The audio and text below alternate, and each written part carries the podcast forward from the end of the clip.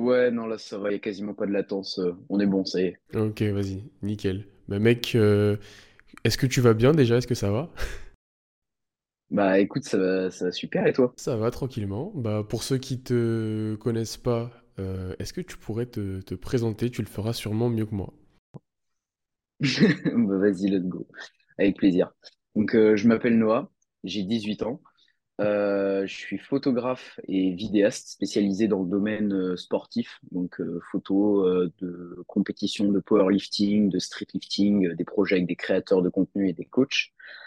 Et à côté de ça, du coup, je suis pratiquant de powerlifting depuis peu, parce qu'avant, j'étais plutôt dans le domaine du, du set and reps et du streetlifting. Donc voilà, je pense que la présentation est. Tu l'as très bien fait, merci beaucoup. Bah déjà, je suis, je suis très content de t'avoir sur le podcast. Ça fait longtemps que qu'on devait faire un podcast, etc. Tu connais, euh, emploi du temps chargé. Et donc euh, là, on peut se faire ça et c'est plutôt cool. Ouais, carrément. Ouais. Est-ce que, bah pour commencer, euh, mec, je voyais sur tes stories là il y a quelques temps, pour rentrer direct dans le vif du sujet, que tu étais parti en voyage. Est-ce que tu peux me raconter un peu ça, comment ça s'est passé et tout, parce que ça, ça avait l'air stylé. Ah ouais, mais carrément. Alors, je sais pas quand tu vas sortir cet épisode, Ouais, mais euh, à l'heure où du coup je vais te dire ça, c'est c'est une petite exclue, mec, parce que euh, de base, j'avais réservé un épisode de podcast euh, de mon côté dédié à ça. ouais, Je pense qu'il sortira avant le tien, donc euh, il y aura, il y aura pas de surprise pour ceux qui, qui ont déjà écouté euh, mon épisode, mais, euh, mais avec plaisir. Donc, je suis parti, euh, je suis parti en Finlande euh, pendant euh, une semaine là. ouais. Euh, donc, je suis revenu, euh, on enregistre ça, on est, euh, on est jeudi, je suis revenu lundi, donc euh, c'est hyper récent, euh, c'est tout frais. Et mec, en vrai, c'était euh, c'était vraiment insane, gros. C'était vraiment insane. Donc, euh, voyage où je suis parti donc juste avec ma mère. On est partis tous les deux pour pour les vacances du coup de février et on, on cherchait un pays plutôt froid. Et je pense que on était on était bien dans le mille, mec, parce que il, faisait bah il y avait jamais des températures positives, quoi. Donc euh, bon, c'était toujours dans le négatif Ouais. super beau. Euh, c'est un gros décalage parce que euh, quand tu es habitué à vivre en France et surtout genre en, en ville, tu vois, enfin toi tu es de Paname euh, de base, Ouais. mais euh, moi, du coup je suis de Nantes. Et euh, quand tu es vraiment habitué à vivre en ville et tout, ça fait un décalage parce que tu as l'impression que tu es sur une autre planète, tu vois, genre il y a c'est la nature à l'état pur, littéralement. Donc euh, hyper dépaysant, très reposant et euh, c'était vraiment euh, super mec. C'est cool, c'est cool. Est-ce que, est-ce t'as pu, je sais pas moi, ren- rencontrer un peu de nouvelles personnes, voir un peu la culture du pays? C'était quoi, comme type de voyage? Que ça m'intéresse vraiment. Je suis pas quelqu'un de très voyage, mais je me rends bien compte que c'est une ouverture sur le monde folle, et je me dis que ça serait peut-être stylé de commencer à en faire. Donc, euh, qu'est-ce que t'as, qu'est-ce que t'as appris pendant ce, ce petit voyage? Des, peut-être des nouvelles choses, des nouvelles rencontres, je sais pas. Euh, alors, qu'est-ce que j'ai appris pendant ce voyage, mec? Euh, donc, c'était un voyage, comment dire, organisé en gros. Donc, c'était c'était pas full par nous-mêmes. Ma mère est passée par une agence pour réserver ça. Et, et donc, du coup, après, on était allé là-bas juste dans l'objectif de découvrir un peu euh, le, les, les activités euh, assez communes euh, qu'il y a là-bas. Donc, on a pu faire, par exemple, euh, chien de traîneau, motoneige, on est allé voir les aurores boréales, tu vois, Ouais, toutes les activités de, qui sont autour du, du cercle polaire. Et, euh, et après, niveau rencontre, c'est plus compliqué là-bas. Oui, bah, je, je- Parce qu'en fait, ils sont fermés, ils sont très fermés dans ces pays-là niveau euh, rencontre. ah ouais? Je je savais pas du tout. Ouais, ouais. Ouais, les mentalités, euh, en tout cas en Finlande. Euh, après, je sais pas pour d'autres pays euh, qui sont dans ces alentours-là. Par exemple, tu as la Norvège qui est juste à côté. Mais en tout cas, en Finlande, ouais, ils sont très fermés. Et je pense que c'est comme dans beaucoup de pays. Euh, t'écoutes aussi des podcasts comme moi, donc tu as dû l'entendre par plusieurs personnes qui s'expatrient ou quoi. Mais souvent, euh, c'est compliqué de se faire. euh, Bon, alors là, on est parti une semaine, donc euh, j'en ai aucune idée. Mais souvent, on dit que quand on part, tu vois, dans un pays étranger, etc c'est compliqué de se faire de vrais amis, etc. et d'être inclus parce que on sait que t'es, entre guillemets, étranger. Je sais pas si tu vois ce que je veux dire. Bah, j'avais, jamais entendu ça, mec, que les pays nordiques étaient plus fermés que... Ah, maintenant que tu me le dis, peut-être. Je sais pas t'as entendu ça où?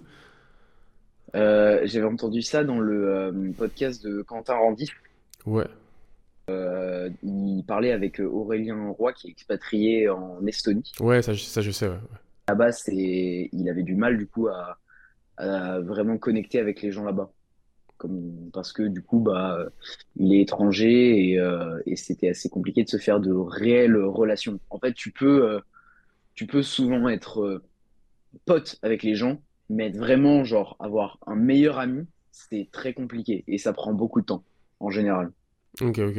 Bah, bah, c'est bon à savoir parce que je sais pas si tu y as déjà réfléchi, mais euh, l'Estonie, de ce que j'entends en ce moment comme pays pour entreprendre, ça a l'air sympa. Il fait bien froid, tu fais rien d'autre que travailler. Ouais, ouais, carrément. Bah, après, c'est, euh, moi, je suis pas forcément d'accord avec cette opinion-là, tu vois. Ah ouais? Ouais, en Norvège, moi je sais que j'étais euh, en Finlande, pardon, je sais pas pourquoi je dis Norvège. En Finlande, euh, je sais que niveau productivité, pour le coup, j'étais à zéro. Ah ouais, mec? Zéro parce que euh, ouais, parce qu'en fait, t'es tout le temps fatigué. Alors après, je pense que c'est le temps de se mettre dans le rythme, etc. Mais moi, en une semaine, j'ai j'ai pas eu le temps de vraiment me mettre dans le truc. Et, et en fait, donc là, j'y suis allé en février c'est pas la pire période de l'année niveau euh, cycle de la nuit, etc. Mais euh, typiquement, le jour, il se levait à 9 heures et il se couchait à 16 heures, tu vois. Donc déjà, ça, ça, je trouve, ça te met un petit coup. Euh, et en décembre, il fait nuit toute la journée. Il n'y a même pas de, de jour, en fait. Et au-delà de ça, tu compiles ça avec le froid et tout. Et en fait, euh, t'es fatigué très, très rapidement. Genre, d'habitude, tu vois, en France, je dors euh, 8 heures par nuit, je me réveille le matin, je suis frais, tu vois. Là-bas, j'avais besoin de 9 heures euh, minimum, voire euh, il y a des nuits, je dormais 10 heures, tu vois, euh, parce que j'étais vraiment mais explosé. Ça marche. Ben, en tant que bon Méditerranéen que je suis, je vais éviter d'aller dans ce genre de pays, alors je vais dormir 12 heures, je pense. Je, je vais pas pouvoir tolérer ça.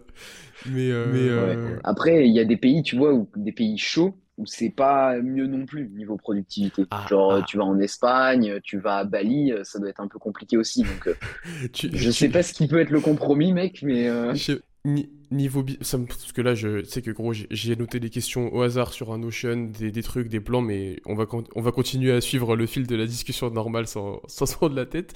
J'avais, j'avais une question. Vu que, vu que tu, tu projettes de partir à Bali avec, euh, avec tes potes d'ici peu, je suppose que tes potes, ton entourage proche est dans le même délire que toi. Pour ceux qui le savent pas, euh, t'as un business photo à 17 ans, tu vois, c'est, c'est quand même très stylé. Et je me doute, je me doute que tes potes sont pas forcément dans le même délire, mais en tout cas sont intéressés par l'entrepreneuriat, je pense. ouais, ouais, ouais, carrément. Alors, euh, j'en ai déjà parlé dans, dans des podcasts parce que le podcast, c'est un peu euh, l'endroit, on va dire, où, où je peux me confier, euh, parler de trucs plus personnels et tout. Sinon, sur Insta, j'essaie de rester quand même très, très pro, mettre un mur un peu avec ça. Ouais, ouais. Mais ouais, j'ai un entourage proche qui est très restreint, en vérité. Je, ça se compte sur les doigts de la main. Et, euh, et oui, pour le coup, ces personnes-là sont globalement euh, toutes dans le, toutes dans le même mood, ouais. Donc, euh, soit, enfin, déjà, quasiment toutes elles s'entraînent, tu vois, Ouais, ouais, ouais, normal. truc. Et après, ouais, euh, j'ai pas mal d'amis euh, et qui, qui ont un business, du coup, qui, qui sont dans l'entrepreneuriat ou en tout cas qui font, dans ce truc de, de grind un peu. Genre de, d'entreprendre des choses, euh, alors que ce soit à côté de leur taf principal ou juste euh, lancer leur activité à temps, à temps plein. Bah, J'ai par exemple mon ami Joris, euh, dont on parlait juste avant, qui lui est plutôt dans, dans l'inves- dans l'investissement, pardon, donc tout ce qui est trading. Ça marche. Euh, et après, j'ai d'autres amis. Par exemple, j'ai une amie qui a lancé son, son business de euh, coaching en, en nutrition Mais, euh, mais, sportive pour, euh, pour la FA, mais, mais, avec euh, qui mais- je bosse d'ailleurs. ouais, c'est ce que j'allais dire. Je crois que t'es suivi par elle en diététique. Je comptais, en- je comptais te poser des questions sur ça pendant le podcast. On, on y viendra plus tard. Ouais, bah bien sûr, ouais, ouais, mais oui, du coup, c'est elle qui me, qui me suit, donc j'ai un, j'ai un suivi avec elle Ouais, en diététique. ça marche. Ouais, voilà, j'essaie de m'entourer de, de personnes qui, qui m'inspirent, quoi, tout simplement, qui sont dans le même délire. C'est cool. Franchement, bah je comptais forcément en parler parce que tu fais partie des, des gens chez qui ça, ça saute aux yeux pour suivre ce que tu fais sur les réseaux, etc. T'as, gros, t'as un super, en- t'as un super entourage super tôt. C'est vraiment une chance de ouf. hein. Ouais, après, euh, une chance euh, provoquée d'un côté, tu vois. Bien évidemment, bien évidemment. Après, voilà, en fait, c'est-à-dire, tu fais une rencontre, qui te rend, fait rencontrer d'autres gens, qui rencontrent. En fait, tu vois, c'est un cercle. C'est, euh, tu t'entoures d'une personne qui va être euh, dans un délire euh, qui te plaît, qui va te pousser vers le haut, qui va te faire rencontrer des amis à elle, etc. Et au final, tu te crées ouais, cet entourage proche qui, en tout cas, moi, c'est ma vision et qu'on soit d'accord avec moi ou non, ça, m'est égal, mais pour moi, son entourage proche, c'est fait pour se monter, se, se booster vers, vers le haut. Si dans ton entourage, il y a des gens qui sont un peu lambda, tu vois, des, comme on dit en anglais en ce moment, c'est c'est à la traîne les NPC, genre des PNJ, tu vois, qui, Je, euh, je connaissais pas du tout ça. bah, mec, Non, mec, je- c'est quoi? C'est encore, c'est encore Andrew Tate qui a dit ça ou quoi? Euh, non, non, c'est pas Andrew Tate, non, mais euh, en gros, NPC, je crois, c'est les initiales de euh, non-personal. euh, je ne sais plus, mec, j'ai oublié, ça fait longtemps que je pas joué aux jeux vidéo, mais, mais en gros, c'est les PNJ, tu vois. Ouais, oui. C'est euh, les, personnages euh, secondaires d'arrière-plan. Bah, si ton entourage proche est constitué euh, de, personnes comme ça qui t'apportent rien, bah, euh, je vois pas où l'intérêt est d'avoir ces personnes dans ton entourage, tu vois. Et euh, ça va faire les, ça va faire euh, grincer les dents à certains, mais, euh, mais moi, euh, encore récemment, tu vois, et euh, je crois qu'on en avait déjà parlé euh, ensemble en message, ou c'était peut-être avec quelqu'un d'autre, et je, je sais plus. Je sais, plus. Mais euh, pour, enfin, il y a pas très longtemps, j'ai, fait genre une sorte de gros tri euh, dans mon entourage, tu vois, parce que je sentais que j'en avais besoin euh, pour euh, vraiment me, me recentrer euh, sur mes projets, être focus et tout. Et c'est la meilleure décision que j'ai prise de toute ma life, de toute ma petite life, tu vois, parce que tu t'entoures que de gens qui t'apportent. Mais après, apporter, c'est, vague, tu vois. C'est, ça peut être sur le plan, euh, on va dire, euh, relationnel, ou quelqu'un juste euh, qui, on va dire, quand tu passes du temps avec elle, tu, passes du bon temps, quoi, tu, rigoles et tout. quelqu'un qui, qui, qui, voilà, émotionnellement t'apporte du plus, ou ça peut être quelqu'un qui t'apporte au niveau business, qui t'apporte au niveau entraînement, par exemple, imagine quelqu'un qui te conseille, etc. C'est pas juste, euh, ah, bah lui, euh, voilà, il me donne pas d'argent, euh, je le vire. Non, c'est pas comme ça que ça marche. heureusement d'ailleurs. bien- Mais, bien- euh, mais ouais, je, important, je, je trouve. je, Désolé, je parle beaucoup. pas de souci. J'a- j'a- J'allais rebondir sur ce que tu viens de me dire. Justement, par rapport à ça, j'ai eu pas mal la même réflexion quand j'étais à peu près, euh, bon, même, même, euh, même période que toi, je pense. Attends, En, en terminale. T'es en terminale, Ouais. putain. Ok, ok. Mais euh, ouais, par là, vers première terminale, j'ai commencé à me dire que il y avait quand même un, un, un paquet de gags dans mon entourage et je me demandais, je me demandais vraiment comment j'allais faire pour m'entourer euh, de mecs déter, sachant que gros, au lycée, c'est pas possible de ghost euh, tes potes qui, entre guillemets, j'ai pas envie d'être cru, mais qui servent pas à. Il y a, il y a- il y a des mecs avec qui je traînais qui m'apportaient totalement rien, voire même qui me tiraient vers le bas, sauf que c'était impossible de, de, de couper les ponts comme ça. Actuellement, je suis dans une position où, où, je fais ce, où je fais ce que je veux. Il n'y a plus de, d'horaire où je dois être en même temps que les gens, etc. Enfin, c'est beaucoup plus facile de sélectionner avec qui tu vis, avec qui tu traînes, avec qui tu parles. Mais au lycée, toi, comment tu as réussi à faire un tri dans ton entourage? Moi, c'était un truc que je pouvais pas faire. Ah bah, c'est pas impossible. Ouais, non, bah, j'ai, j'ai trié. Après, voilà, euh, c'est, faut, je vais pas commencer à faire le mec, euh, voilà, qui, qui- j'ai un background et tout, non, non, mais, euh, Ouais, moi, je suis trop, je suis trop deep, je suis, un- je suis trop dark, je, ouais, je, je moi, je trop un mec bresson, tu vois, genre, mec, j'ai, j'ai plus de potes, euh, à l'école, depuis, on me vole mon goûter à la récré, non, non, juste, bah, j'ai commencé à ghoster des gens, tu vois, et forcément, ça, ça plaît pas, mais bon, c'est, ça fait partie du jeu d'un côté. Et euh, de l'autre, euh, au début, tu fais ça, après, tu te dis, est-ce que euh, j'ai fait le bon choix? Est-ce que, euh, au final, c'est pas moi juste euh, qui avait tort, euh, qui me faisait des idées, euh, qui euh, commençait à avoir un ego ou je sais pas quoi, et au final, quand tu vois que réellement, ne plus traîner avec ces personnes, bah déjà, elles te manquent pas, de un, de deux, ça t'apporte plus de positif que de négatif, bah tu te dis, euh, au final, euh, je pris la bonne décision, quoi. Ouais, c'est- je vais faire attention à pas citer de nom dans ce podcast, mais ça m'a fait ça avec pas, avec pas mal de, de mecs avec qui je traînais au lycée et, et- et grand, grand bien m'en face. Euh, pour, pour revenir, euh, pour revenir sur, euh, sur l'entrepreneuriat, etc., mec, euh, je sais qu'en ce moment, euh, ça- il se passe beaucoup de choses au niveau de, de la photo, etc. Est-ce que pour ceux qui ne situent pas vraiment euh, ce que tu fais sur les réseaux et tout, tu peux parler genre de, de ce que tu fais, des, des projets que tu fais, tu te déplaces, etc., les, les projets, enfin, dé- décris un peu ton activité, quoi. Et après, je pense que j'aurai d'autres questions dessus. Ouais, vas-y, carrément. Allez. Donc, euh, comme je l'ai dit au début du podcast, je suis photographe et vidéaste. Euh, donc, euh, le goal ultime, c'est d'ici, je me donne une timeline de euh, 2-3 ans à peu près pour en vivre totalement de mon activité. ouais, ouais. Actuellement, donc du coup, comme on l'a dit, je suis en, terminale. Et euh, l'année prochaine, euh, je vais faire une école euh, du coup d'audiovisuel pour continuer vraiment en parallèle dans cette, dans la voie que, que j'ai envie d'entreprendre. Et donc, du coup, au niveau de mon activité, donc ça fait pas très longtemps, en vérité, que j'ai cette activité depuis, on va dire, ouais, la fin de l'été euh, 2022. Ouais. Euh, et donc, du coup, euh, je, j'interviens sur euh, des compétitions euh, de major... En fait, c'est drôle parce que j'interviens plus sur des compétitions de street lifting que de powerlifting. Ouais. Parce que les compétitions de power, bah, en fait, je- j'essaie de les faire en tant qu'athlète. Donc, On, on y, donc on- ouais, on reviendra aussi au niveau des questions sur, sur ta dernière compète, t'inquiète pas. Ouais, carrément. On, on a de quoi dire beaucoup de choses, je pense. Oui, je pense que je pense qu'on va débiter, oui. Ouais. Mais Ouais, euh, du coup, euh, donc du coup, ouais, j'interviens sur euh, des compétitions euh, sportives, donc de sport de force, donc street lifting, powerlifting, en tant que photographe. Et d'ailleurs, maintenant, petite nouveauté que, mais je je sais pas pourquoi j'y avais jamais pensé avant, mais c'est clairement, euh, je pense que ça va plaire à beaucoup plus de gens. J'essaie aussi de faire de la vidéo, du coup, en proposant des, des vidéos, des passages euh, sur les compétitions et euh, des vidéos récap aussi euh, des compétitions. Donc, à la fois des prestats photos et vidéos. Et donc, du coup, ça, c'est niveau compétition. Donc, tu me demandais niveau déplacement. Donc, je suis allé plusieurs fois à la FNSL à Paris, à Honère-la-Courneuve. Donc, euh, pour les championnats de France de traction 2022. Euh, j'ai aussi fait, du coup, les championnats de France euh, 2022 en décembre.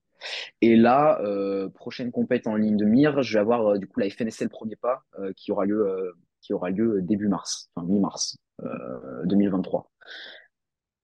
ça marche. donc Et bah, euh, voilà sur les événements. bah sacré, sacré programme. J'a- J'avais des questions par rapport à ça. Là, la photo, ça fait partie des, des business qui se développent de ouf en ce moment. Il y a quand même. C'est pas, c'est pas, une, une trend, mais tu connais, il y a, trois ou quatre euh, niches sur lesquelles euh, il y a vraiment de l'engouement en ce moment. Je pense que je pourrais citer le, le montage vidéo, la création de contenu et la, photo, forcément, ça en fait partie. Et j'ai l'impression que euh, la photo, le processus en tout cas pour développer son business et trouver des clients, c'est sûrement le plus, le plus humain de tous les business du web, entre guillemets. Genre, on est d'accord, la photo, il y a très peu de prospection, je pense, ou alors il y a très peu de... Enfin, ça se fait surtout par le bouche à oreille. Genre, comment tu trouves tes clients, toi, par exemple?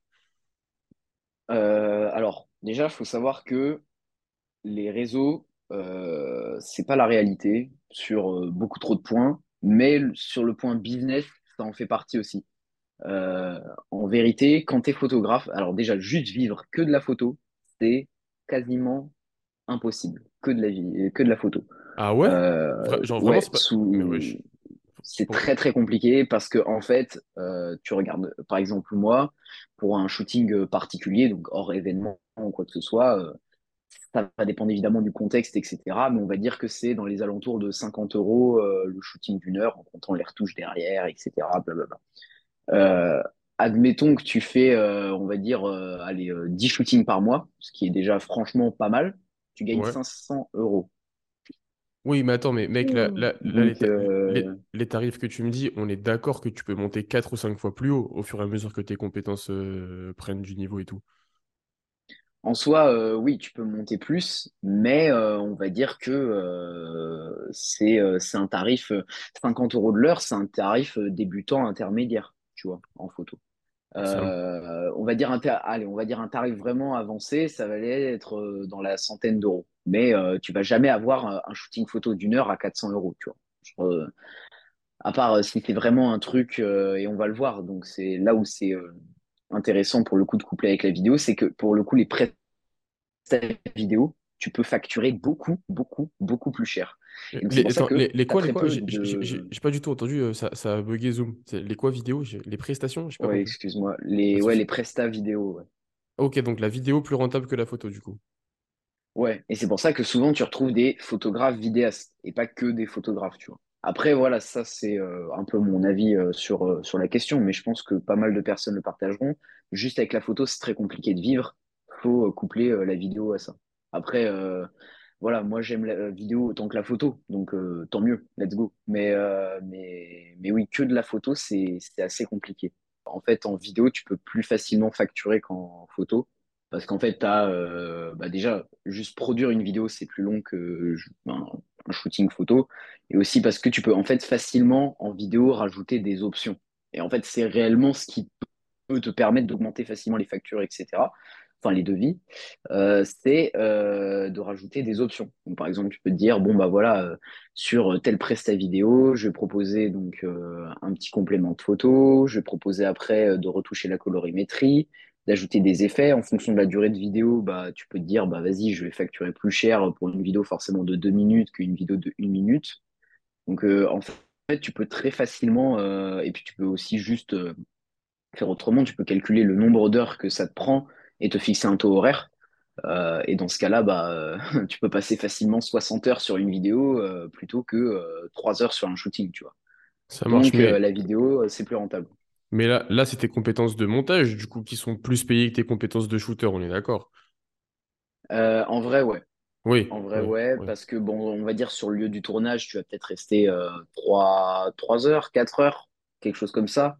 Mais tu auras peut-être euh, ouais, euh, 20, 30 heures de montage derrière. Enfin, tout dépend du projet en vérité. hein. Je dis des chiffres à la volée, mais euh, oui, tu as plus de temps de montage que de temps de tournage, ça c'est évident. Ça c'est évident, ouais. Ça marche. Mec, mais tu sais que vingt trente heures de montage, pour être dans un appartement euh, avec deux monteurs vidéo et avoir connaissance des tarifs du marché, vingt trente heures, vas-y, regarde. Tu sais quoi? Je te... D'après toi, le... combien Sylvain il prend pour vingt trente heures de montage? Dis-moi. Euh, combien il prend? Ouais, En vrai, 20, 30 heures. ouais. Euh, je sais pas, tout dépend à combien il fixe son taux horaire. On va dire, il, on va dire, il se met bien. On va dire, euh, allez, euh, 20 euros de l'heure. Je suis Quoi? Je suis, je suis très gentil, mec. Je suis très gentil. t'es très gentil, hein. Euh, bah, mec, euh, en vrai, pour, euh, pour euh, ouais, euh, 20-30 heures, mec, on doit être à quelque chose comme euh, 600 balles. Non, je sais pas, je, Je je sais pense, pas. je pense honnêtement qu'il prend 2000. Ah oui, ok. Ah oui, oui. Je pense que ah, bah, parce qu'après après faut faut son faut son expérience de montage, faut les clients avec qui il travaille, mais il est il est payé aux alentours de 300 400 la journée. Donc euh, oui, il prend il, il prend ses 1500 balles facile. Ok.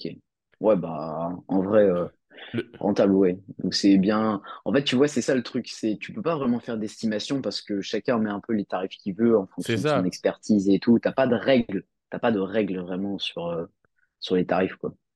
C'est vrai que la, la- la photo, maintenant que je me rends compte, c'est grave limité en termes d'horaire. Genre, tu passes trois heures sur un, un tournage, en plus, tu as les transports et tout. Et je- maintenant, je me rends compte à quel point ça doit être dur d'être rentable. Ouais. Après, tu comptes, tu vois, tout ça, euh, temps de transport, rentabilisation du matériel, tout ça, tu le comptes dans ton devis.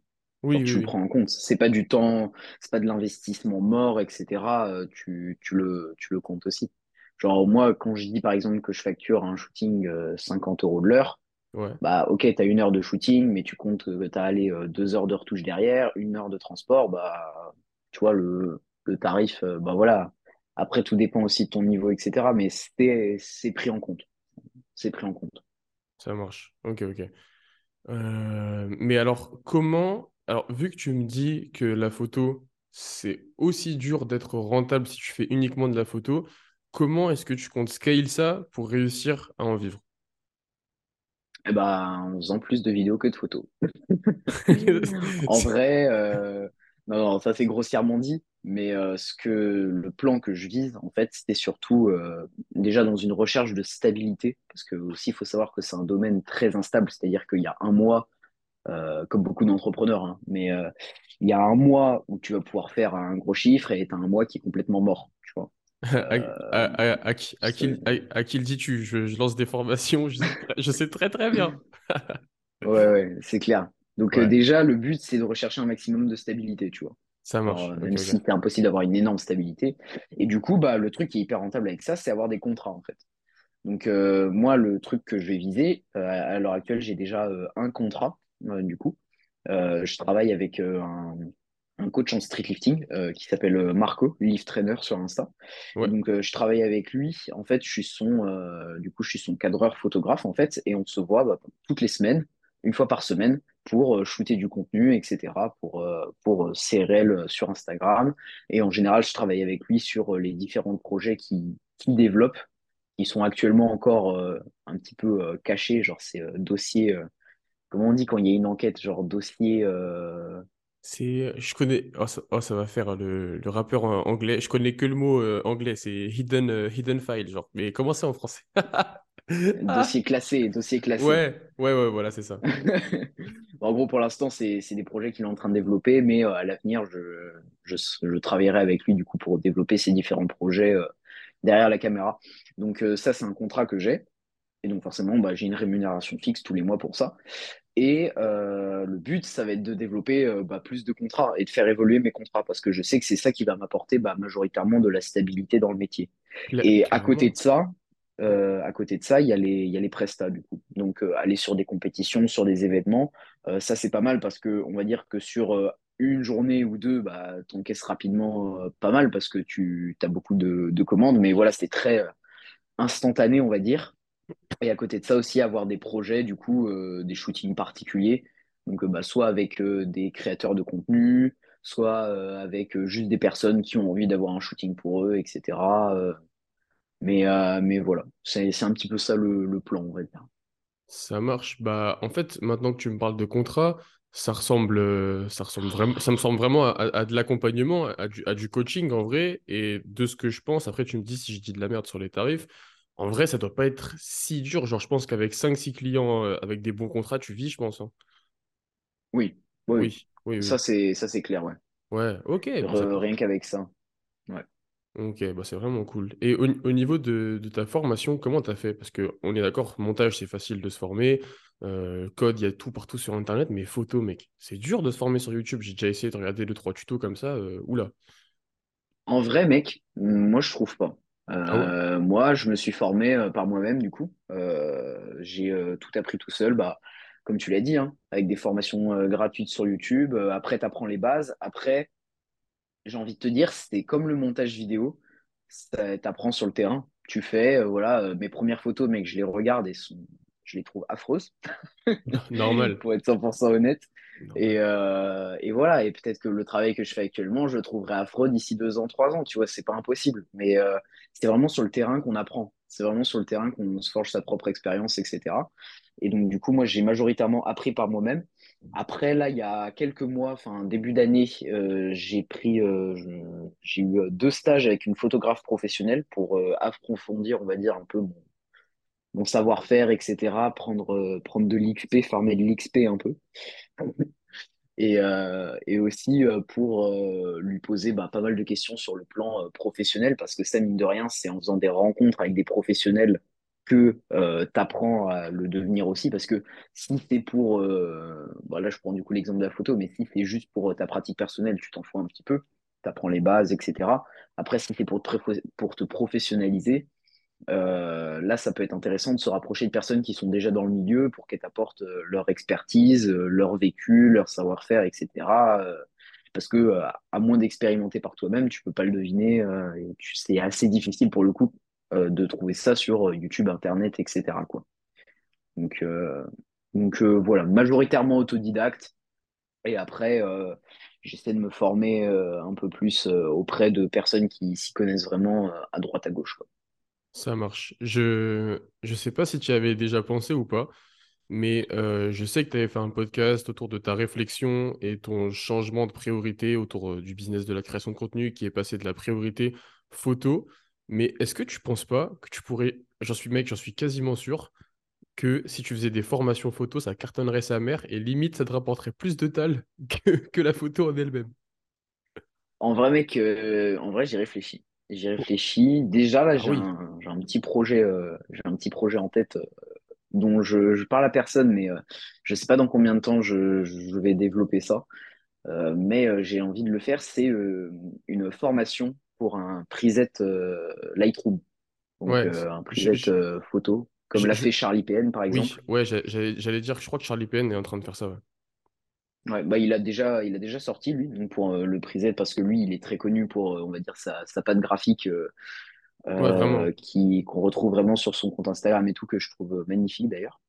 Et, et donc du coup, ouais, j'aimerais m'inspirer un peu de lui là-dessus et aussi créer une formation du coup pour apprendre à utiliser un ou plusieurs presets que j'utilise régulièrement sur, sur mes photos pour euh, déjà, euh, on va dire, permettre à des personnes débutantes qui n'ont peut-être même pas d'appareil photo, qui ont par exemple, bah, on va dire, un, iPhone dernière génération, etc., euh, d'apprendre à retoucher leurs photos sur Lightroom et d'apprendre à utiliser du coup certaines tonalités de couleurs, etc. Je pense que ça peut être intéressant et je pense que ça peut aussi me mettre en confiance pour une première euh, formation. Donc euh, après, euh, si je vois que ça me plaît, peut-être que ça donnera lieu à d'autres, etc. Je sais pas. Mais ouais, c'est c'est carrément quelque chose que j'ai envie d'expérimenter en bas.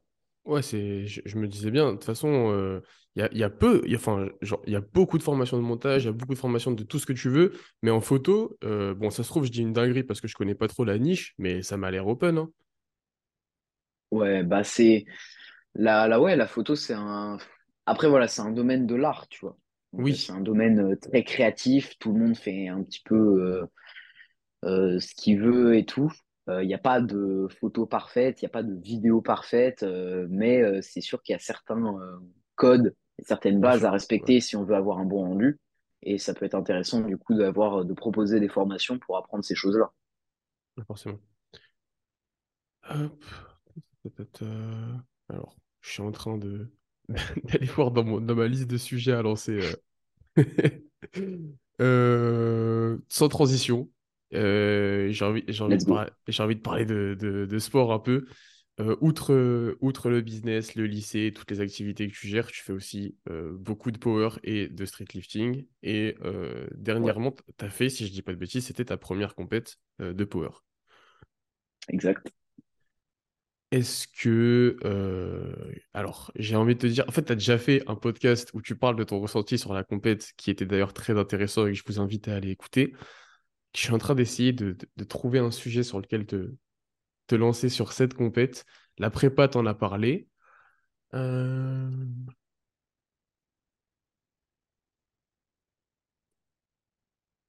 Comment est-ce Bah, que en, vrai, euh, je pense euh, ça pourrait être intéressant pour les gens qui écoutent le podcast, qui font peut-être de la compétition, que euh, je vous donne le ressenti, on va dire, les, on va dire les points à éviter quand tu fais une première compète. Parce qu'il y a des trucs, vraiment, tu tombes facilement dans le panneau. Je me suis fait avoir moi-même.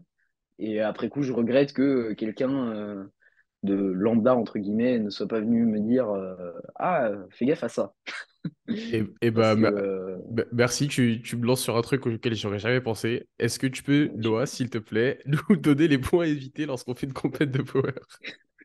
je suis pas podcasteur pour rien, mec. Ah, t'es fort, t'es fort. Non, en vrai, alors, mec, en vrai, il y a beaucoup de choses. Euh, mais je pense l'erreur la plus commune qu'on fait, c'est euh, t'es pris par la hype de la première compète. Et euh, alors, je sais pas si toi, t'as déjà fait une compète de street lifting. Stre- Street, j'ai fait une compète de street statique et une de street lifting, du coup, ouais. Ok, ok, ok. Bah, euh, je sais pas dans quel état t'étais, mais moi, j'étais euh, mais euh, sur, euh, survolté par, euh, par la hype de la première compétition, etc.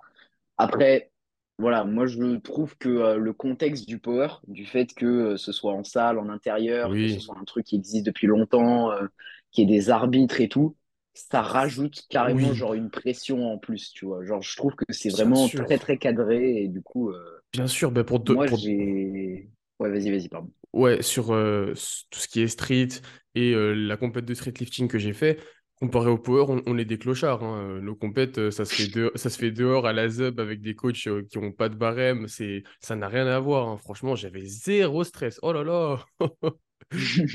Ouais, après c'est un, sport en développement, Ouais, donc euh, c'est normal. Mais, euh, Mais euh, ouais, moi j'étais très très hypé et très très stressé en même temps. Et déjà, ça m'a, je, je sentais que ça m'a un petit peu handicapé. Donc je pense qu'à ce niveau-là, faut pas trop se mettre d'attente sur une première compétition. Se dire, bah voilà, en fait, c'est euh, si tu viens faire euh, tes, premiers pas, quoi. Tu viens tester, tu viens tâter le terrain, euh, tu viens. faut même pas venir, je pense, dans ta première compète dans l'optique de lâcher un PR. Genre, c'est vraiment, limite, tu la joues hyper safe juste pour te mettre en confiance pour les prochaines, en fait.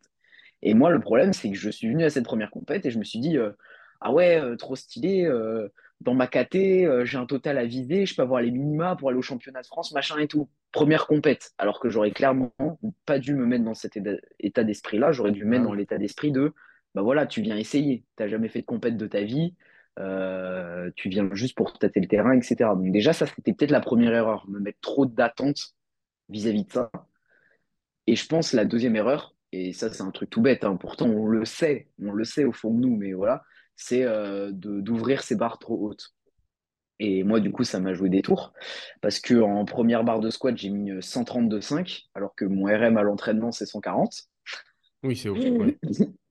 Donc euh, bon, tu te mets à 7,5 kilos de ton PR, je suis pas sûr que ce soit un, un très bon move, tu vois. Et euh, en soi, elle est bien montée, mais le problème c'est que euh, j'ai, ils m'ont pas validé euh, la DEFS. Alors euh, arbitrage, voilà, que je ne remettrai pas en question parce que c'est des arbitres, on va dire qu'ils savent ce qu'ils font, etc. Mais pour moi et beaucoup de personnes qui étaient à la compète, je l'avais largement normalement. Euh, mais du coup, Qu'est-ce qu'il a fait le nono? Euh, bah, j'ai monté sur ma deuxième barre alors que clairement j'aurais dû rester à la deuxième charge, à la première charge, pardon, qui était déjà, euh, on va dire, assez élevée comparé à mon RM. Et donc du coup, bah, après, tu cumules, euh, tu cumules plein de choses. Tu cumules le stress, plus tu rates ta première barre, plus tu es dans l'incompréhension, plus etc. Euh, tu comprends pas. Et donc du coup, j'ai fail ma deuxième et troisième barre que j'avais mis à 137,5, donc euh, que j'avais décidé de monter malgré tout. Et donc, j'ai été disqualifié de la compétition euh, parce que j'ai validé aucun des squats. Et donc, si tu valides pas un des trois mouvements, eh ben, tu es disqualifié automatiquement de la compétition.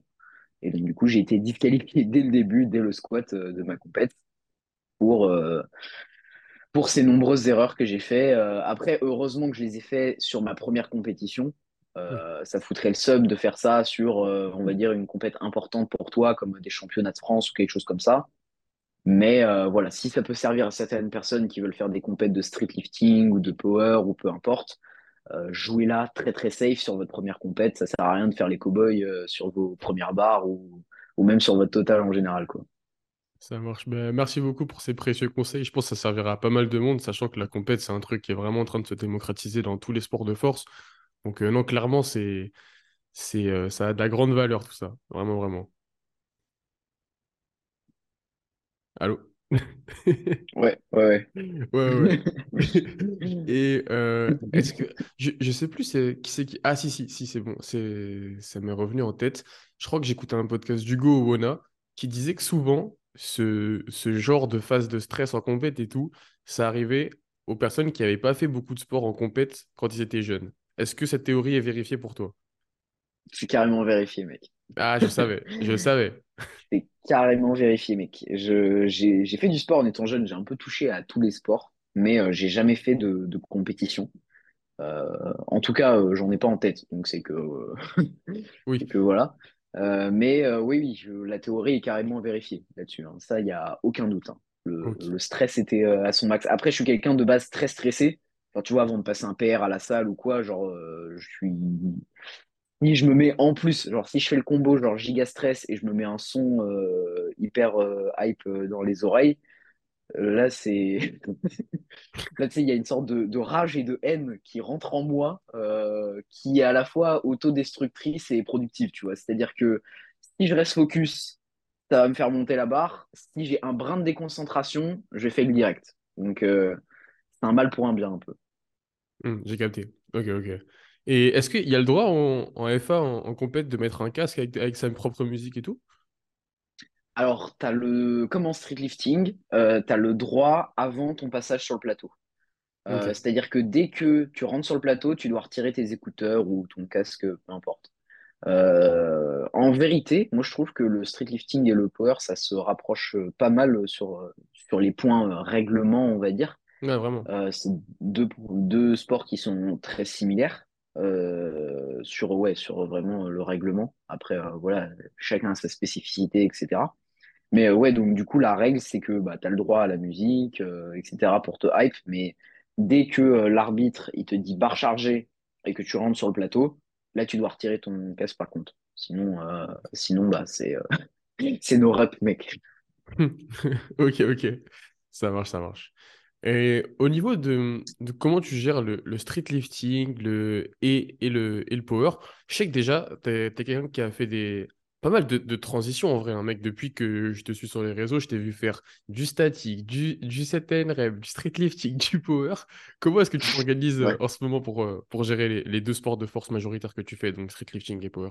Du coup, je touche à, à pas mal, enfin, j'ai touché à pas mal de disciplines. Euh, et là, je pense que, alors, j'ai l'impression de dire ça à chaque fois, mais euh, je, je pense avoir trouvé, on va dire, euh, l'équilibre qui me correspond le mieux. Après, voilà, euh, encore une fois, c'est pas impossible que d'ici deux ans, je, je sais pas, je trouve un nouveau sport et tout.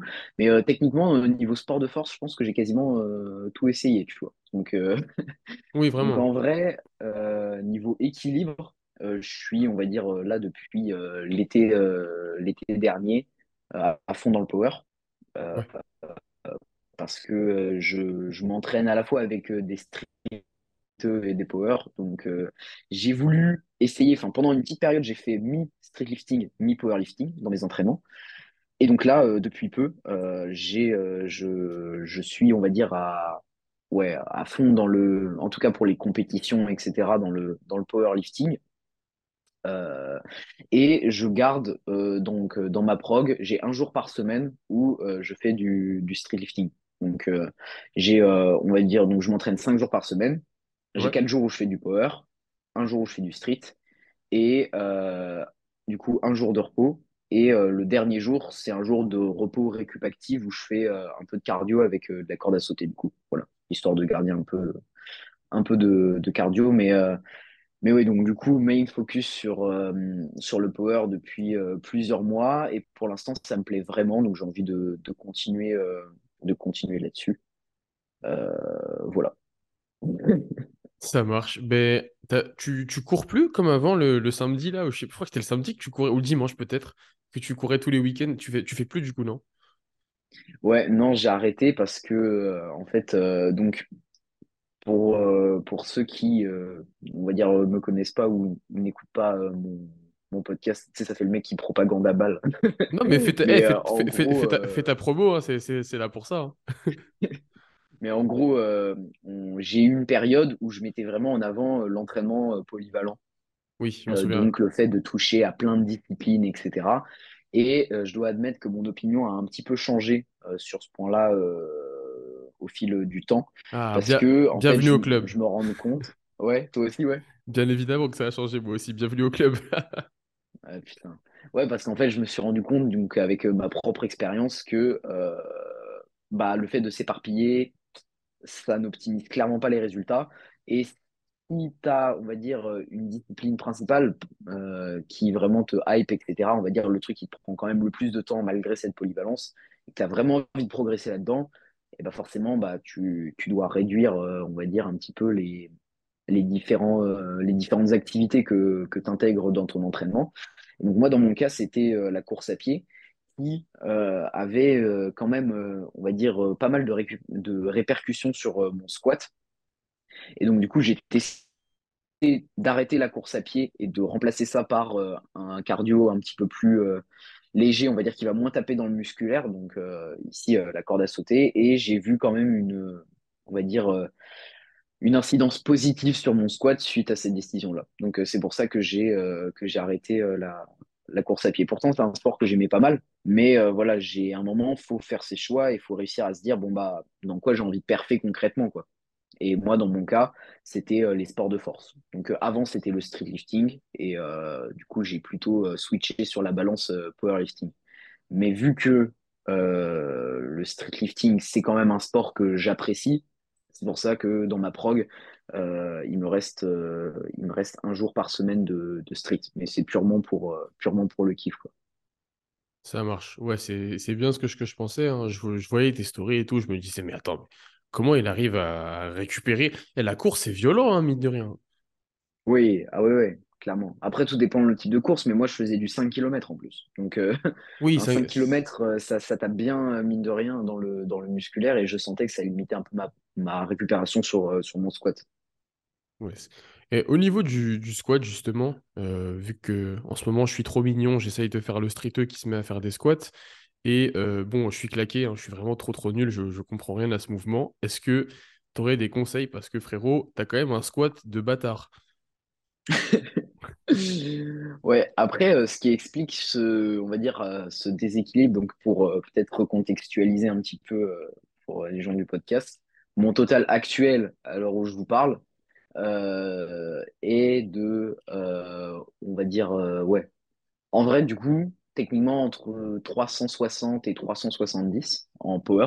Ouais. Euh, et donc, du coup, j'ai euh, 140 au squat. Euh, je pense que j'ai 75 au bench et euh, dead 150 pour, euh, pour très bientôt. Et donc, du coup, j'ai quand même un squat qui est pas trop à la ramasse euh, comparé à mon terre, qui était même supérieur à mon terre pendant une bonne période. Et en fait, c'est parce que bah, vu que je faisais full street lifting avant le power, et bah, mon squat, bah, c'est logique, mais je l'entraîne depuis plus longtemps. Ça, Et donc, du coup, euh, ouais, pardon, vas-y. Ouais, j'allais dire, c'est n'importe quoi euh, d'a- d'avoir un squat plus fort que le terre. C'est une dinguerie. Euh, mais moi, je, je, je comprends pas, mec. C'est, euh... Putain, en plus, il y a tous mes potes qui aiment bien se foutre de ma gueule à la salle, genre en mode, Eh mec, euh, t'aurais pas un squat plus gros que ton deadlift? Je suis là, si. Ouais, mais tu sais que, moi- tu sais que moi, pour, à l'inverse, mec, c'est chaud. hein.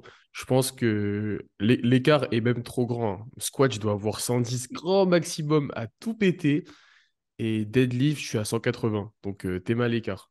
Ah oui, ah ouais, eh, t'as 180 au deadlift. Ouais, c'est pas mal. hein. Après, ma morpho est, est bien, bien, bien avantagée deadlift, hein, je trouve. hein. J'ai des bras, euh, Ouais, ext- ouais, j'ai ouais. des, j'ai des bras extensibles. Et à ne pas oublier aussi, euh, je fais giga 88 kilos. hein. Ouais, j'avoue. Mais euh, moi, mec, moi, je m'étais arrêté à l'époque où tu faisais 140 au terre. Ouais, ça, ça date. Mais attends, mais tu sais que 140, c'était mon premier deadlift de ma vie. hein. Normal que. Ah ouais, ouais. mais mec, euh, c'est que tu postes pas, donc euh, Ouais, on ouais, je pas au courant, mec. Ouais, c'est tu que postes, poste. mec. Je sais, mec. Et, euh, et du coup, sur, sur le squat, comment comment t'as atteint un bon niveau comme ça pour ton PDC? C'est des pros, c'est des pros classiques, du 5x5, du 3x3, etc. Euh, Wow. J'entends rien du tout, gros.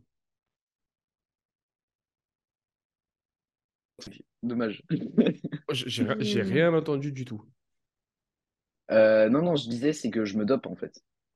Ah, ok, ok. Et, et ça marche bien? Ouais, ouais, ouais, de ouf, mec. Franchement, c'est euh, c'est vraiment pas mal. Je, je te le recommande. Non, non, euh, plus sérieusement, après cette jeune blague miteuse, euh, pour, pour le squat, il- en vrai, en vrai, déjà, je pense que c'est un point fort en général, tu vois. Genre, euh, j'ai pas forcément, on va dire, euh, en termes de morphologie, une morphologie qui, euh, qui de base serait très adaptée euh, au squat. Après, voilà, je ne me connais pas énormément en anatomie. Non, mais oui, Mais pour. euh, euh, je pense que ça vient plus de, de- des points forts euh, musculaires que j'ai. J'ai un gros point fort quadriceps et fessier. Donc euh, ça, ça aide pas mal, je pense. Et, euh, et après, euh, je pense que c'est juste que je l'ai beaucoup entraîné. J'ai mis beaucoup de volume pendant mes débuts, pendant une période. Euh, et après, j'ai juste été très constant sur le mouvement, en fait. J'ai gardé une fréquence de deux squats par semaine pendant plus d'un an. Et donc, je pense que ça a beaucoup aidé à, à ma progression. J'ai aussi perfectionné ma technique au fil du temps, comme n'importe quel mouvement en soi. Et, depuis peu, du coup, je suis, je suis coaché en powerlifting.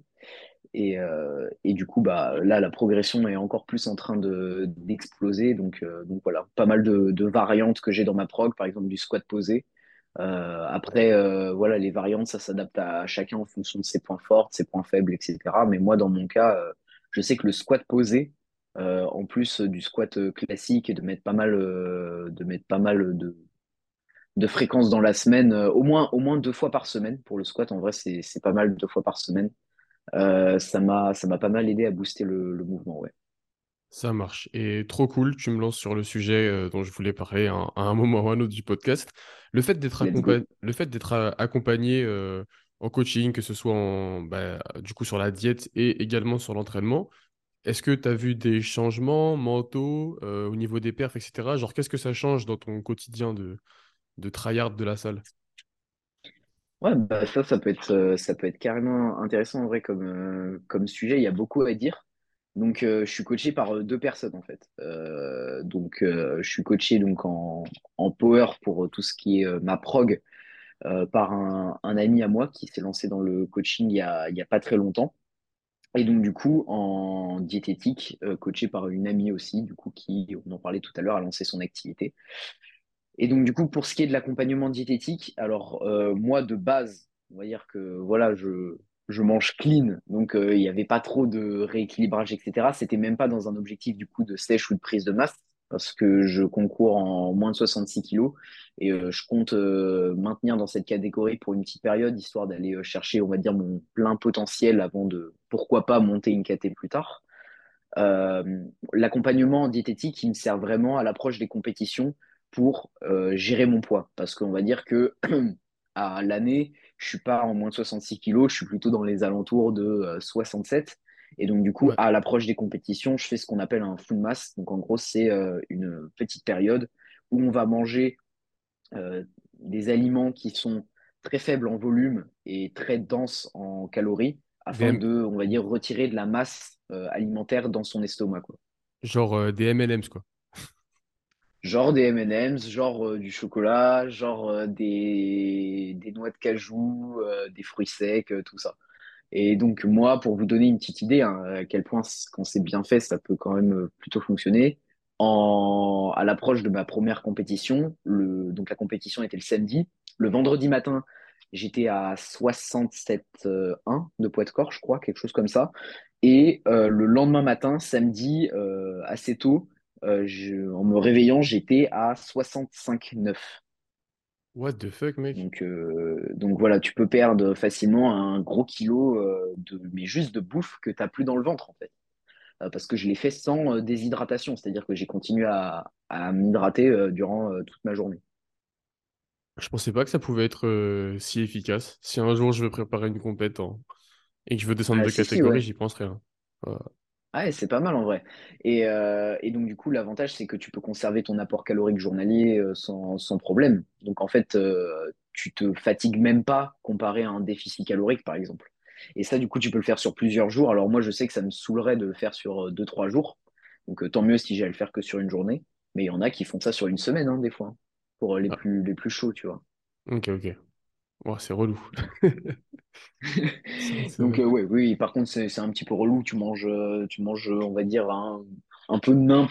Enfin, pas nimp, mais on va dire tu manges des aliments. euh, t'en as un peu marre à la fin de la journée, quoi. De Oui. t'enfiler des paquets d'amandes, des trucs comme ça et tout. Mais euh, c'est une solution qui est plutôt efficace sur le court terme. Et donc, du coup, pour, l'appli- pour, pour revenir, parce que je je m'éparpille assez facilement, euh, pour l'accompagnement donc en diététique, donc ouais, déjà ça, à l'approche des compétitions, la gestion du poids, c'est vraiment pas mal. Et aussi tout le protocole qu'il y a après, parce qu'une fois que tu as fait la pesée, en compétition, du coup, tu refeed. Donc, euh, en gros, tu, tu remanges et il faut gérer son refeed intelligemment pour rapidement euh, retrouver des glucides parce que bah, tu tournes quand même beaucoup aux lipides euh, la veille, forcément. Et retrouver déjà des glucides, de l'énergie et en plus de ça, te réhydrater parce que mine de rien, euh, le fait de ne pas manger de végétaux, de fruits et légumes, etc., euh, même si tu continues à boire, euh, tu te déshydrates. Donc, l'enjeu, c'est de se réhydrater assez rapidement le lendemain, etc.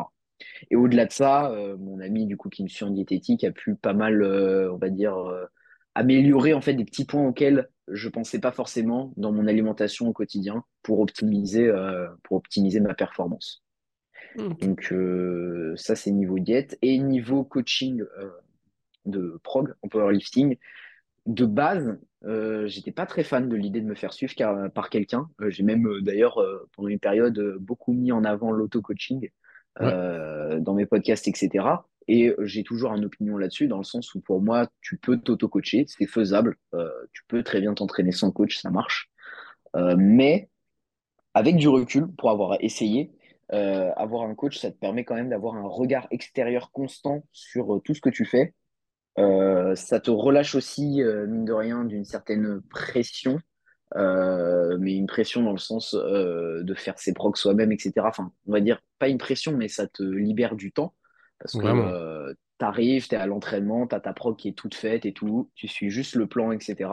Il adapte pour toi en fonction de ton ressenti. Enfin, vraiment, t'as rien à gérer, t'es, t'es chouchouté à ce niveau-là.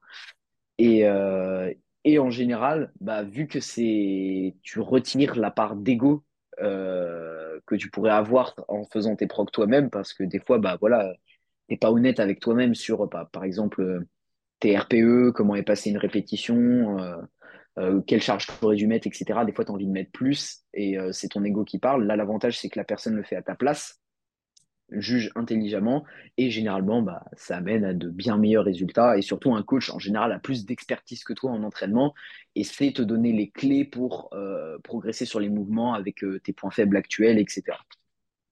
Yes, bah, c'est exactement euh, ce que je suis en train de remarquer en ce moment. Je, crois que je t'en avais parlé, mais c'est comme ça, en tout cas. Bon, quand quand il n'y a pas de gros lancement, c'est la majorité de mes revenus du moment viennent de ça. Et euh, ouais, ouais, vraiment, hein, j'ai j'ai l'impr- j'ai l'impression, en tout cas, d'après les retours des gens que je suis, que ça libère une charge mentale de fou. Je me suis jamais fait coacher, moi, mais euh, j'aimerais bien. J'aimerais bien, Ouais, bah en vrai, franchement, euh, c'est pas mal. Hein. juste pour la charge mentale libérée, franchement, je, le, je, je vois ce que ça apporte et c'est vraiment génial.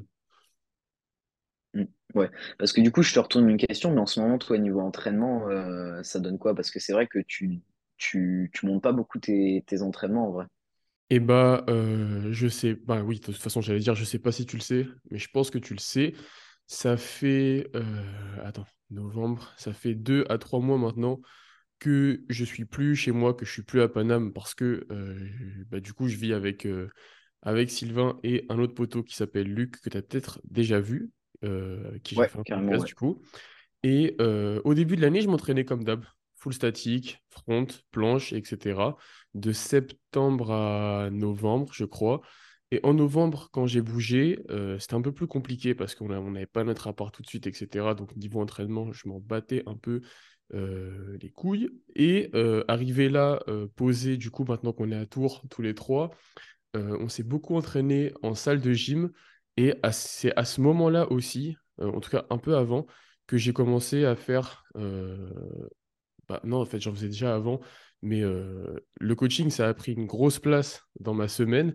Et du coup, mec, si, un jour ça t'arrive de, de, coacher, peut-être que tu feras un jour, tu verras.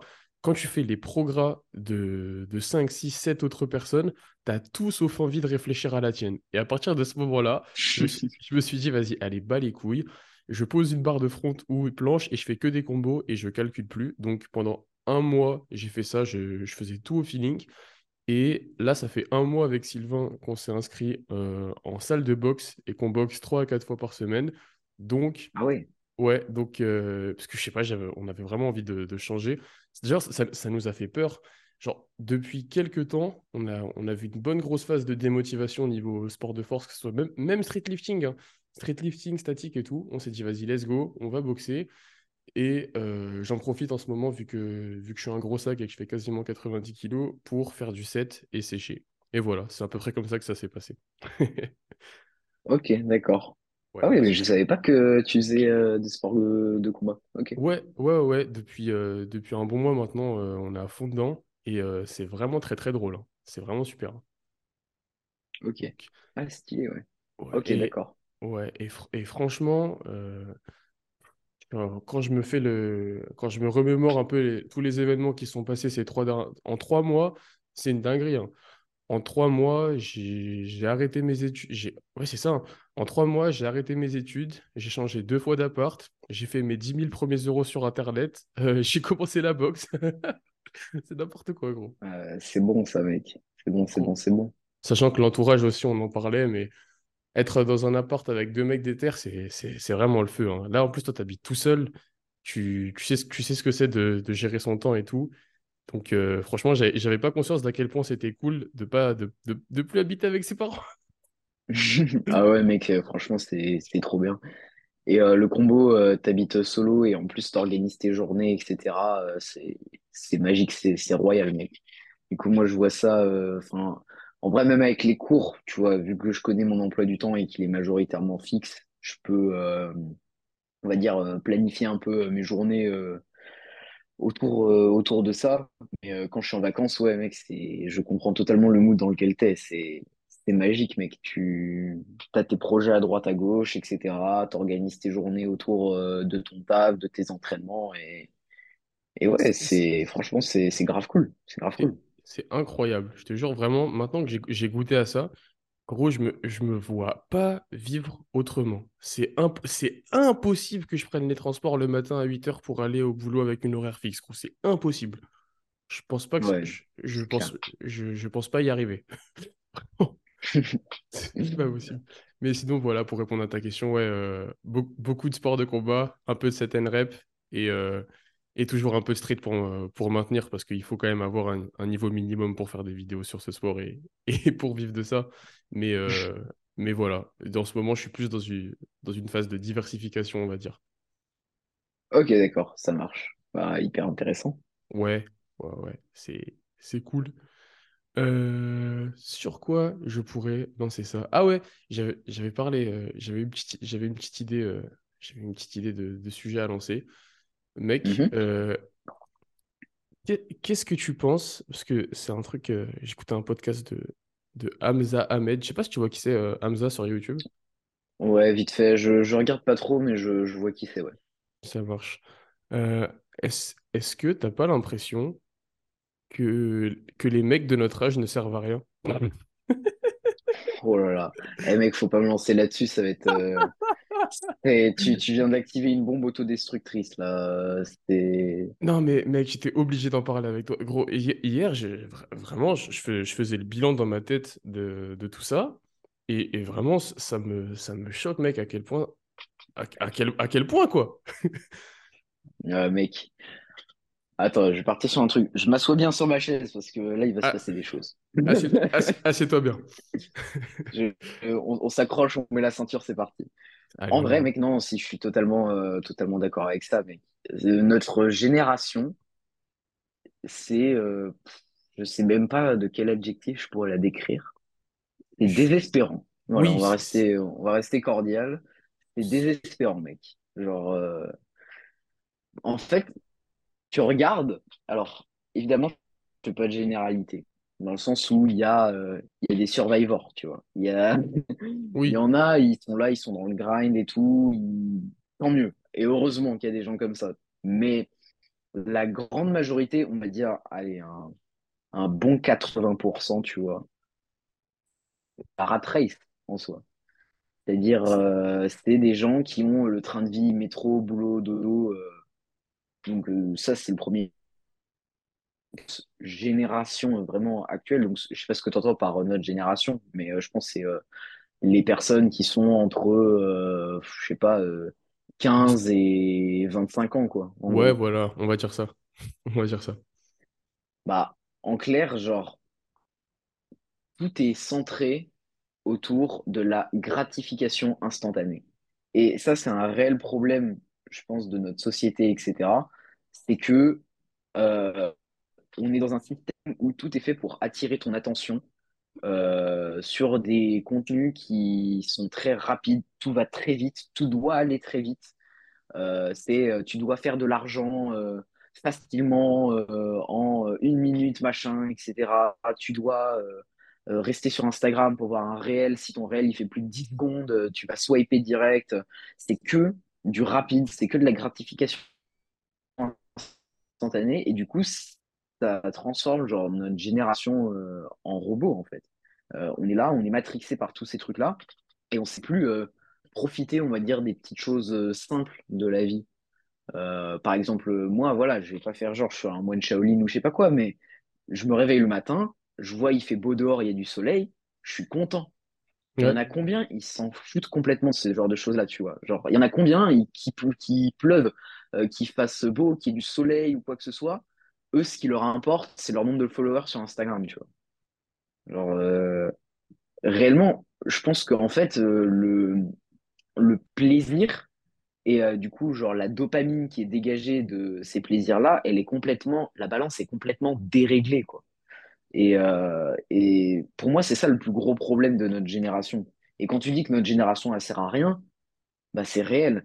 On est là, on passe plus de temps à cracher sur les autres sur Internet. Non, mais tu lis les commentaires de certains posts Insta, euh, TikTok. Je, je ne mettrai jamais, écoute-moi bien, je ne mettrai jamais les pieds sur TikTok de ma, de ma vie, juste Mais, pour la communauté qu'on va dénicher là-bas, sérieusement. je- genre, même s'il y a une opportunité business sur TikTok, tu vas pas. Ah, mais il y en a. Il y en a. Euh, quand j'ai entendu là qu'ils avaient activé la rémunération euh, au nombre de vues, etc., Oh, ça c'est vrai que patate, c'est hein. tentant. Ça c'est patate, hein, un euro les 1000 vues TikTok, hein. J'y réfléchis, hein. Ouais. Alors, euh, je crois, je crois que c'est pas un euro vraiment les 1000 vues. Il y a un mec, il a fait un million de vues. Je crois qu'il avait gagné 600 euros, quelque chose comme ça. Mais c'est quand même très, très bien. c'est quand même quand très même bien. très, très bien. Mais et franchement, rien que pour la communauté, jamais je mets les pieds là-bas, sérieusement. Et, et quand tu vois que les gens, ils passent plus de temps à genre s'entretuer dans les commentaires euh, d'un post Instagram, euh, d'un truc TikTok, euh, Twitter, etc.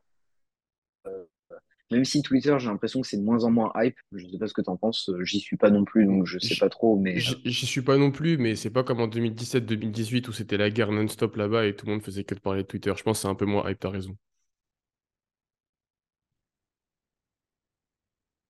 Allô? Ouais, ouais, a- mec, il y a eu un énorme lag. Ok, Euh, ok, je sais pas ok. ce qui s'est passé. Ouais, si tu peux répéter. Ouais, je disais non, je pense clairement que t'as raison et que c'est moins hype. Je- J'en entendais tout le temps parler en 2010, 2018, 2019, 2020, mais là, ça a l'air en tout cas de plus être au centre de l'attention comme ça l'était, quoi. Hmm, ouais. Mais, euh, mais ok, ouais, du coup. Et ça confirme, euh, ouais, ça, ça- pour revenir sur ce que je disais, euh, les gens, ils passent plus de temps à, euh, à se sortir des arguments débiles en commentaire, etc., etc., à débattre sur tout et n'importe quoi. Euh, les gens de notre société, ils essaient de trouver des problèmes où il n'y en a pas. Euh, voilà, je vais encore me mettre des gens à dos, mec, mais euh, bon, vas-y, t'inquiète, c'est un podcast friendly. Mais, mais en gros, tous les gens qui sont là à remettre en question le, le moindre truc. Je sais pas si tu suis. Après, c'est plus aux States hein, quand même qu'il y a ça qu'en France, je trouve. Mais euh, je, je vois par exemple, je sais pas si tu suis un peu aux States en ce moment, il y a une, sorte de trend à moitié où il y a des meufs qui filment à la salle. Il y a un gars qui est derrière. Tu vois, le mec, le pélo, Oh là, là juste il regarde deux secondes la caméra. La meuf, elle est là. Oh, il y a un gars, c'est. Je me sens trop mal à l'aise, trop insecure euh, dans cet endroit et tout. Il y a un gars qui me regarde derrière. Le pélo, il est juste en train de penser à sa poulie et à son repas qu'il va manger après, euh, après son entraînement euh, le soir. On est là à créer des problèmes pour des trucs mais qui n'ont pas lieu d'être en vérité. Pour des Et trucs on, qui n'ont pas euh, de sens, tu vois. on va, on va pas se mentir aussi. euh, là, pour moi, ce genre de comportement, c'est de l'hypocrisie collective. On va pas se mentir. Il suffit que le mec soit beau et c'est plus du harcèlement. Si le frérot il ressemble à Brad Pitt, il y a aucune connasse qui va aller faire un réel, euh, un réel outré pour dire qu'il la harcèle. hein. Mec, c'est trop ça. C'est trop, trop ça. Et, et surtout, ce qui me fume, c'est que, en fait, au pire, ce genre de comportement, il y en a des deux côtés. Faut pas venir nous parler de d'inégalité, je sais pas quoi, euh, homme-femme. Genre, combien t'as de meufs qui matent des mecs à la salle? Sérieusement. mais bien Bah, mais évidemment, t'en as autant que des gars qui matent des meufs à la salle. C'est bien, donnant-donnant, tu vois. À chaque, de toute- je- bah, après, je sais pas, c'est pas comme si je. Mais bref, à chaque fois que je vais, à chaque fois que je vais à la salle, évidemment qu'il y a au moins une meuf sur deux heures qui va me regarder. Et c'est pas un problème, on est très content. Bah voilà, voilà, c'est c'est un ça. Et puis bon après, on va- mec, on va pas rentrer sur euh, le débat euh, des meufs qui euh, de notre génération se sexualisent euh, énormément et tout. Mais si, on va y Mais rentrer, Noah. On euh, rentre dans le débat. J'espère que tu- on est en mec, le zoom va encore couper, gros. Il va encore cut. Non non, mais en vrai, mec, euh, c'est ça. Voilà, il, y a il y a trop de mec, il y a trop de dingueries de toute façon. Il y a trop de dingueries dans notre génération. euh. Bon, ce qui, Et ce qui, euh, ce qui, ce qui est cool, c'est que je me rassure encore un peu en me disant que la plupart des dingueries, je les vois que sur Internet. J'en vois, je vois pas autant de dingueries dans la vraie vie quand même, tu vois. Ouais C'est, ouais, c'est- non non, ça c'est clair par Genre, contre. genre c'est pas, c'est pas tous les coins de rue que je vais avoir une, une manifestante euh, LGBT féministe aux cheveux bleus qui va me crier que je suis un homme cisgenre privilégié euh, euh, qui, qui, l'oppresse, tu vois. C'est c'est sur Internet, ça, globalement. Ça n'existe pas dans la vraie vie. Mais de plus en plus, Ouais, des... din- Basic Fit. hein. Ou, ou à Basic Fit, oui. Je sais, je m'entraîne à basique. euh, T'inquiète pas, des dinosaures, j'en vois passer souvent. Oh putain, tu veux, tu veux que je me fasse strike ou quoi? Allez, let's go! Oh Mec, je vais voir mon. Insta après la publication du podcast, je vais voir moins 200 abonnés, je, je vais rien comprendre, mec. Parce qu'en plus, ça me fume ce genre de truc-là, tu sais, je, même pas j'en parle trop sur mes podcasts et tout, c'est juste des discussions que j'ai avec des potes, mais, mais vas-y, on, on se fait plaisir, on se fait plaisir, c'est parti. Ah là là là là. Non, il y a, y a- y a- y a trop de dingueries dans cette génération, hein, Vraiment, je, je, je sais plus quoi dire. hein. Ouais, ouais. Mais bon, après, d'un autre côté, est-ce que ce serait pas bien pour les mecs qui veulent euh, sortir du lot?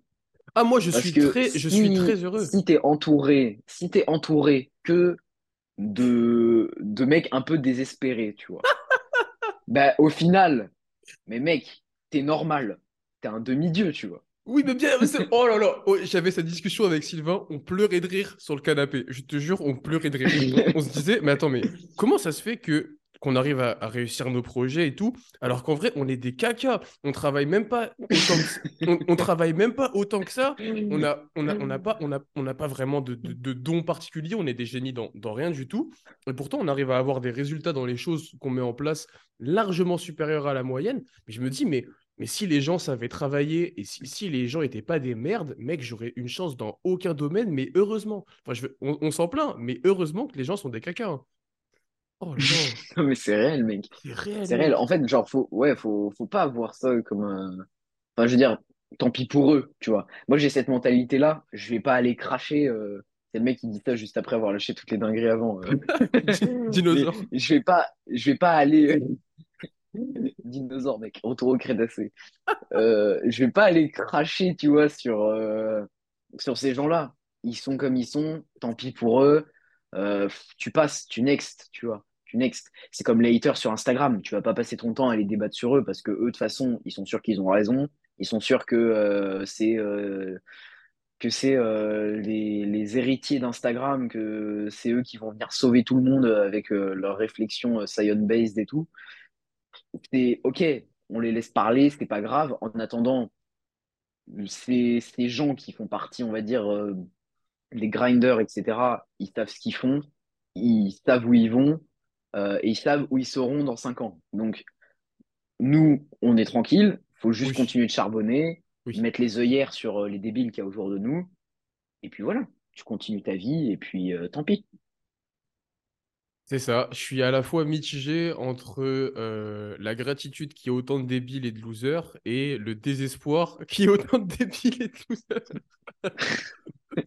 Vraiment, hein, c'est catastrophique. Ouais. Mais, tu- mais tu mais tu sais que là, pour les dingueries qu'on dit, mec, on pourrait se faire expose sur Twitter, euh, c'est fusil sur nos têtes, là.